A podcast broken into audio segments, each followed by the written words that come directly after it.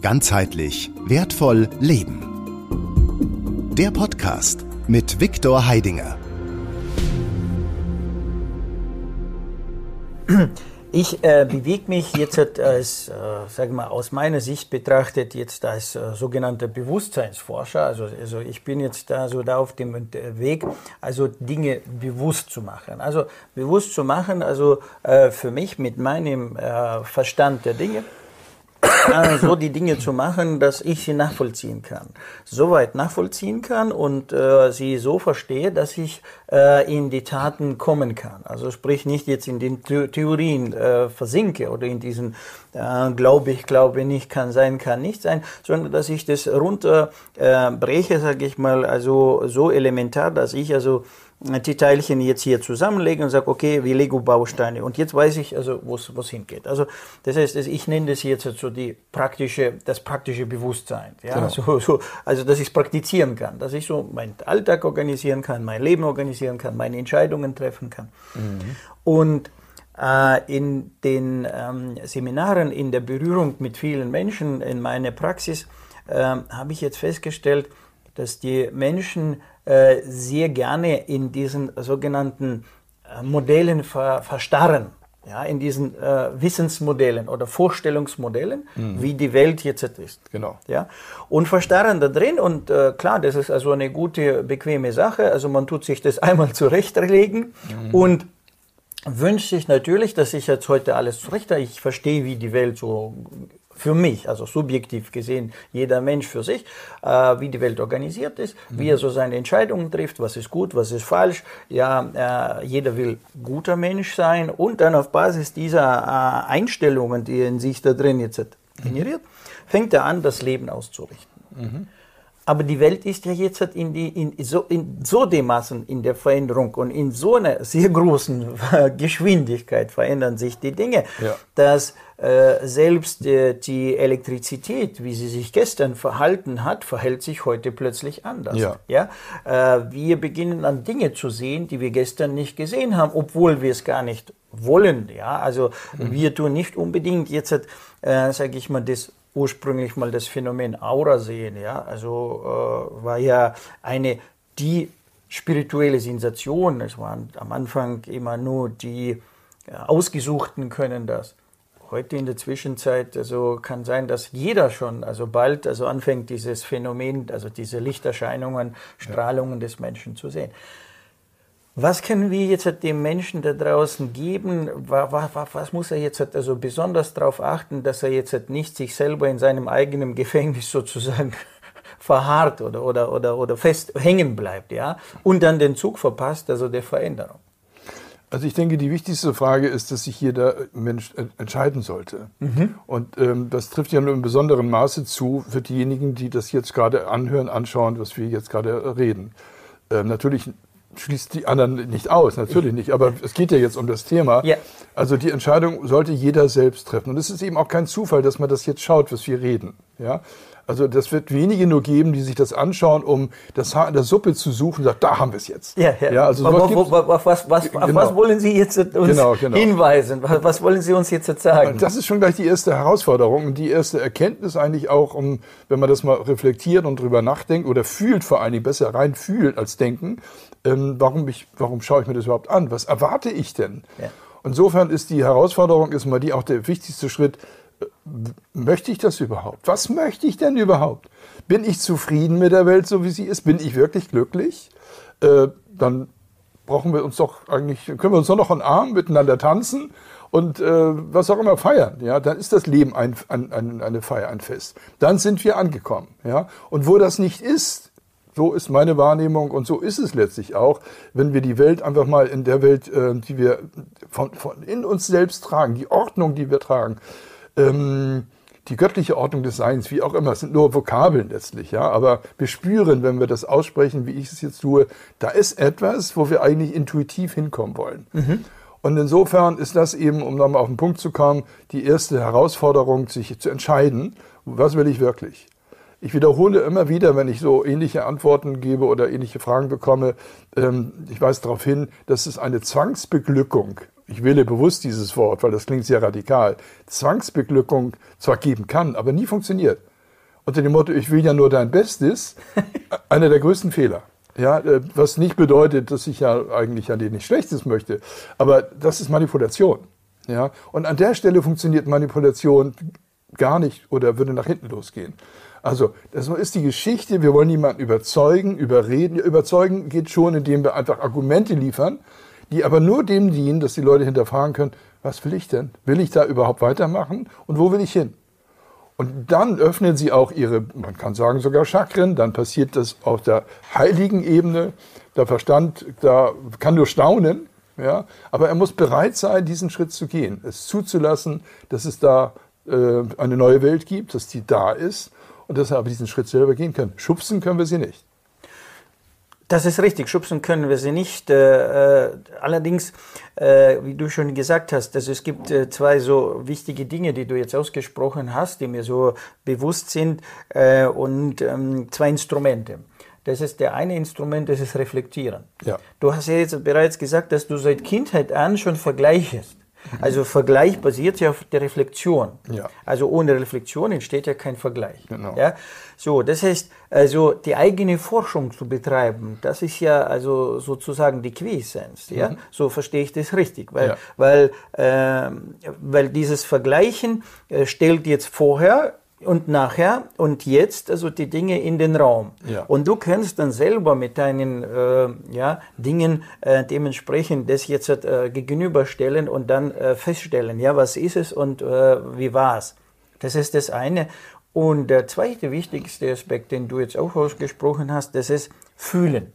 Genau. So, was ich in meiner Praxis jetzt festgestellt habe, oder so, ich nehme jetzt halt gerade so unseren, ähm, also sagen wir, breiten Graden, in denen wir uns jetzt halt bewegen, also den europäischen Raum, ja, da wurden wir so anerzogen, ja. ja so dass gerade so in der Männerwelt besonders, also das Fühlen ist also ein Tabuthema. Fühlen, das ist so mehr so für die, für die Weiber, ja, die sollen jetzt halt fühlen, ja. Mhm. Wir sind hart, wir müssen hart sein, wir müssen umgekehrt abgestumpft sein und nicht fühlen, ja. Mhm.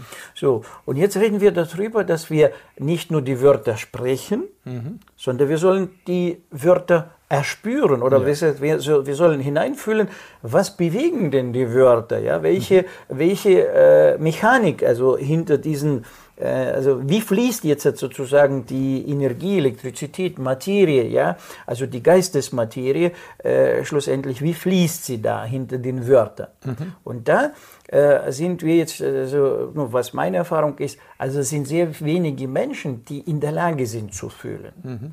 Nicht in dem Sinne, dass sie nicht können, sondern weil sie dieses äh, dieses, diesen Muskel, wenn man so, äh, also, sind, also metaphorisch das bezeichnet, ja, ja. diesen Muskeln der, der, der Gefühle abgestumpft haben. Die haben ihn äh, ursprünglich mal ausgeschaltet. Die haben gesagt, brauche ich nicht. Ja, ich kann es ja anfassen. Mhm. Also dieses sozusagen festes Fühlen, das reicht mir. Mhm. Also, aber wir reden ja jetzt nicht mehr über diese feste Materie, sondern über die anders organisierte feinstoffliche Materie, mhm. ja, die genau so eine Materie ist, nur bloß ein bisschen anders organisiert. Ja. Und die können wir jetzt schon nicht mehr mit dem bis jetzt herkömmlichen Instrumentarium fühlen, sondern mhm. äh, sozusagen mit dem geistigen äh, oder mit den anderen Instrumenten. Die sind da für dieses feine Wahrnehmen, äh, für die feine äh, äh, Fühlung. So, was könnte man jetzt da ähm, diesen Menschen auf den Weg geben, dass sie jetzt diesen sage ich mal, diesen Muskel oder diese, diese, diesen, diesen Kanal, ja, also mhm. ihrer ihres Seins letztendlich auspacken. Ja? Also Victor, es ist im Grunde genommen so, wir haben da auch eben schon drüber geredet, dieser Muskel, wie du ihn nennst, ist im Grunde genommen einfach nur ein Konzept des Verstandes. Mhm. Also wir haben es uns, uns, wie man Dinge auswendig lernen kann, dann wird das irgendwann mal auch automatisiert. Mhm. Ja, und so gibt es Programme, die wir selber erstellen. Und das sind blockierende Programme, die dann dazu führen, dass dieser Muskeleffekt, der das blockiert, äh, einsetzt. Also Konzepte ähm, Glaubenssysteme, wie auch immer man das nennen mhm. möchte. Mhm. Grundsätzlich gehören eigentlich Religionen auch dazu. Mhm. Ja, also lassen wir das mal am Rande jetzt. Mhm. Und da ist es, glaube ich, ganz wichtig zu erkennen, weil letztlich ist es ja auch so, die Gefühle sind die, ist das einzige Agens, ich habe kein besseres Wort für Agens, also das, äh, was dafür verantwortlich ist, sage ich mal, ähm, was uns von einem Roboter unterscheidet. Mhm. Ja, also ein Roboter oder eine künstliche Intelligenz gibt's ja alles, ja. ja. Ähm, oder ein Zombie, ja, hat keine Gefühle. Ja. Also es ist das Einzige, was uns überhaupt zu einem Lebewesen macht. Das ist zu dieser Einzigartigkeit. Und wer das verleugnet, verleugnet Leben. Und dann kann man Schön. sich nicht, braucht man sich nicht zu Schön wundern. gesagt. Also ich kriege jetzt so richtige Gänsehaut. Also wunderbar. Das ist jetzt die Essenz. Ja. Ja, das ist die Essenz. Und Ja. das ist im Grunde genommen so einfach, dass man denkt, ja, so einfach tickt die Welt doch nicht. Sie ist so einfach. Wir haben sie kompliziert gemacht. Ja. Und wir haben sie zu sehr in diese, in diese mentale Konstrukte eingepackt und äh, also dann, das heißt, Weil wir versuchen, intuitiv durch die Glaubenskonzepte, die wir auch von unseren Eltern und Großeltern übernommen haben, ähm, dass wir ähm, damit den Ausgang finden. Intuitiv will ja jeder einfach glücklich sein. Ja. Also ein, ein, ein Computer, ein, ein Roboter würde nicht dieses Programm haben können. Also äh, könnte man andersrum gesagt, programmieren. ihn, ihn interessiert das Glücklichsein gar nicht. Das strebt ja dem der, nicht nach. Der definiert glücklich sein als, als ein Ergebnis eines Programmes, was geschrieben äh, wurde. Ja, genau. Er sagt, also welche Parameter müssen Genau. zusammenkommen, dass man dieses quasi ähm, Glücklichsein also definieren kann. Stellt euch vor, ihr, der Computer sagt jetzt einfach, und das kann man bei gewisser Intelligenzvoraussetzung, weil er die Parameter kennt, die kann man einprogrammieren. Ich bin aber jetzt glücklich. Ja. Oder ich bin aber jetzt traurig. Das kann er sagen. Ja. Aus Ergebnis, als Ergebnis ausweisen. Aber da ist null an Emotion. Wie denn? Das ist, geht gar nicht. Ja? Nackte Materie, die man einfach programmiert, ist nicht angebunden an den Seelenbereich. Ja. Ja, um das mal so zu sagen. Das ist das, was uns ausschaltet. Und wenn wir das blockieren, dann hast du auch im Grunde genommen auch alle Chakren zu, dann ist nichts, was da irgendwo dich irgendwo rausholen. Theoretisch kann schon, aber das ist das, was gerade ganz wichtig ist, dass wir das erkennen. Und das ist die Voraussetzung, um einfach die Tools, die du ja auch erfolgreich anwendest. Ich bewundere, was du da machst. Und ich denke, es ist gerade der richtige Zeitpunkt, dass du diese Dinge auch, die Anwendungen, wie man Tools nennt, was mache ich denn jetzt so, um diesen Muskel, wie du sagst, ja, zu lösen. Ja? Zu trainieren, zu, zu entpacken. Da ja. ist die Aufklärung wichtig, wie wir das jetzt machen und dann auch um die Umsetzung. Da gibt es schon Hilfsmittel, die du sehr erfolgreich auch erstellt hast. Ja, genau, das ist, also, das ist meine Intention. Also ähm, die Werkzeuge sind da, ja, mit denen man dann, also sag mal, statistisch gesehen sehr schnell vorwärts kommt. Also das ist also das, was ich selber damals entdeckt habe, also und äh, mein Leben, also ab dem Moment also komplett einen anderen Werdegang genommen hat.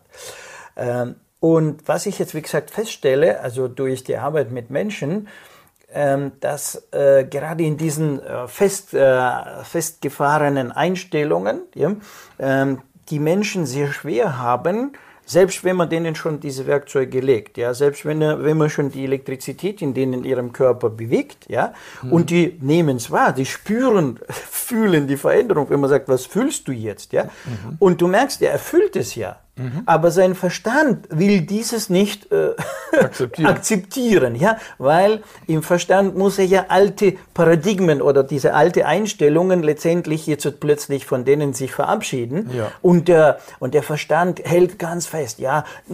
Also ich fühle es zwar, aber es kann nicht sein. Ja, ich nehme es wahr, aber es, es ist nicht. Also nein, ich will das Alte zurück. Ja, und das ist also phänomenal.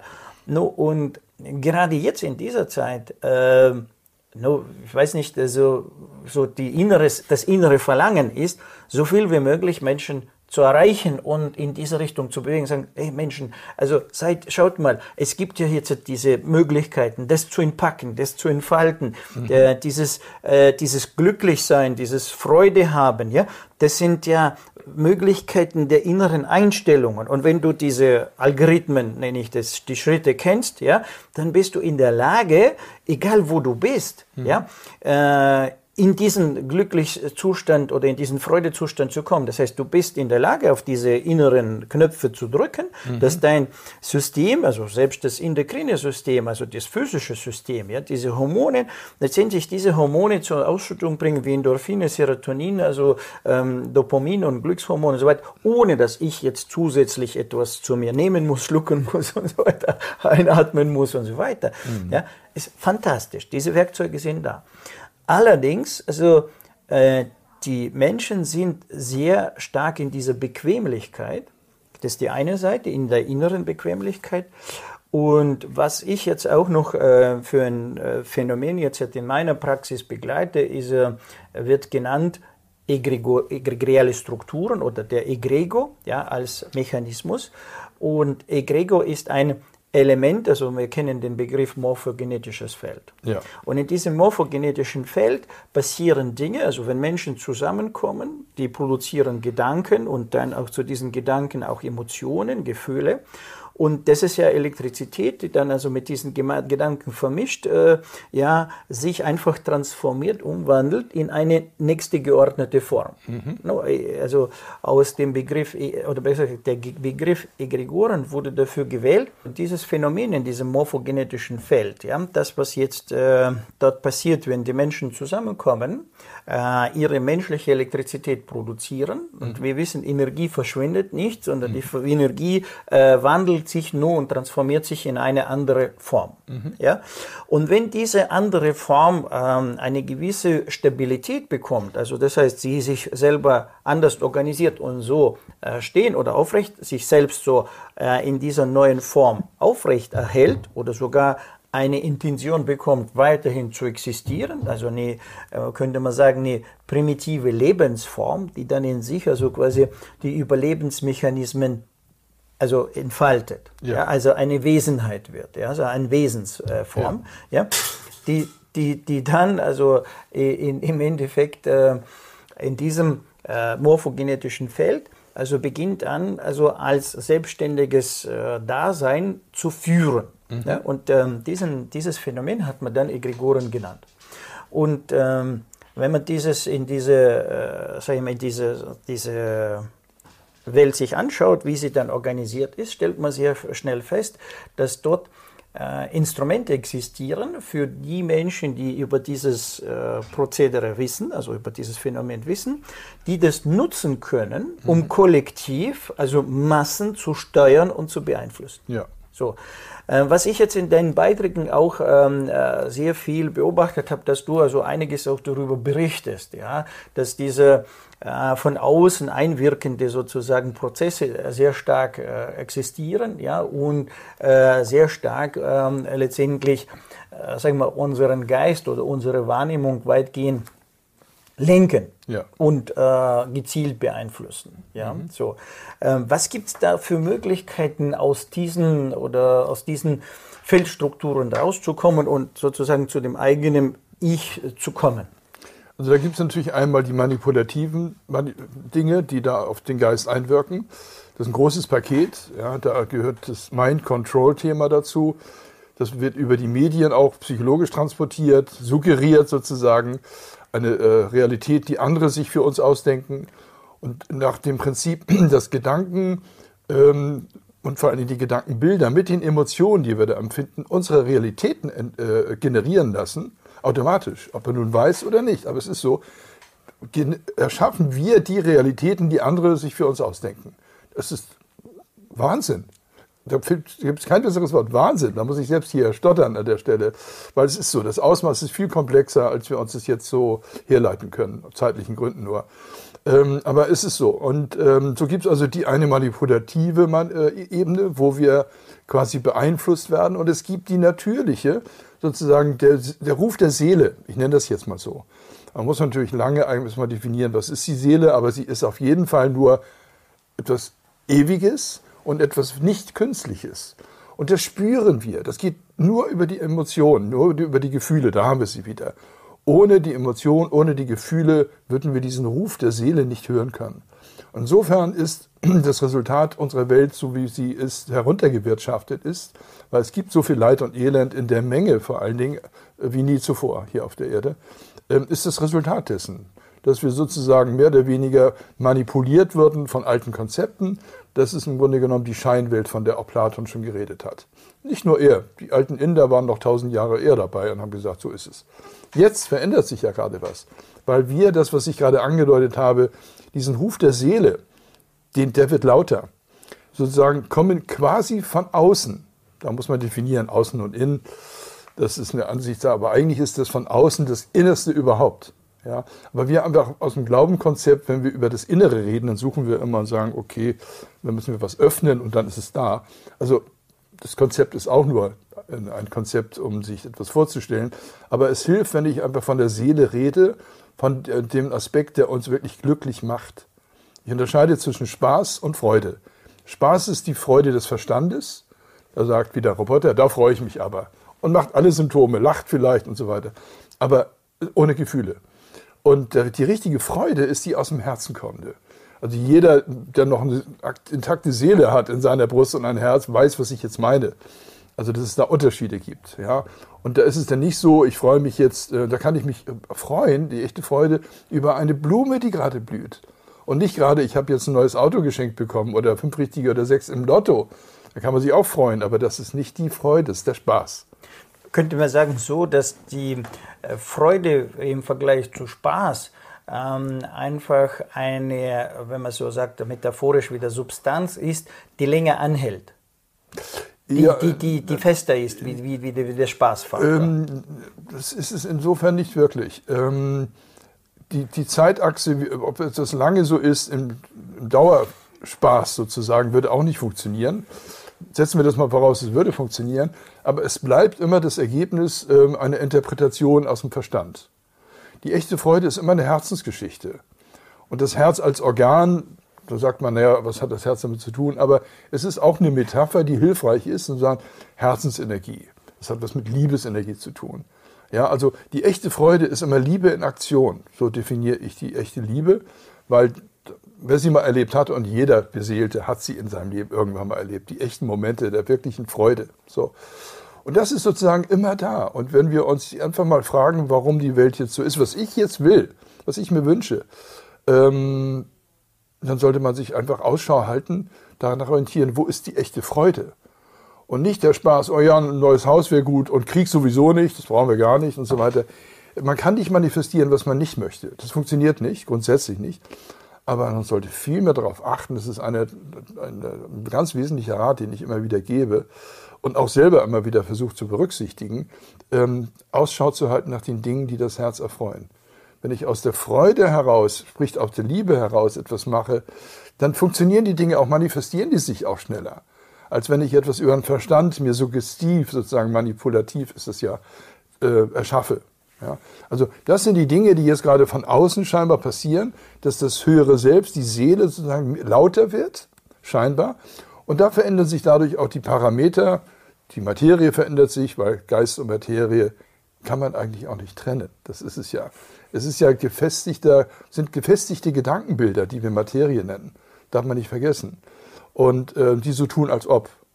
Insofern hilft es, wenn man das alte Gleichnis noch von dem nochmal hochnimmt oder das die Aussprüche von, von Erwin Schrödinger gesagt, Materie sind nur Dauerwesen, die sich so verhalten, als ob sie echt wären. Ganzheitlich wertvoll leben. Der Podcast mit Viktor Heidinger. Alle Infos unter www.gwl-akademie.ch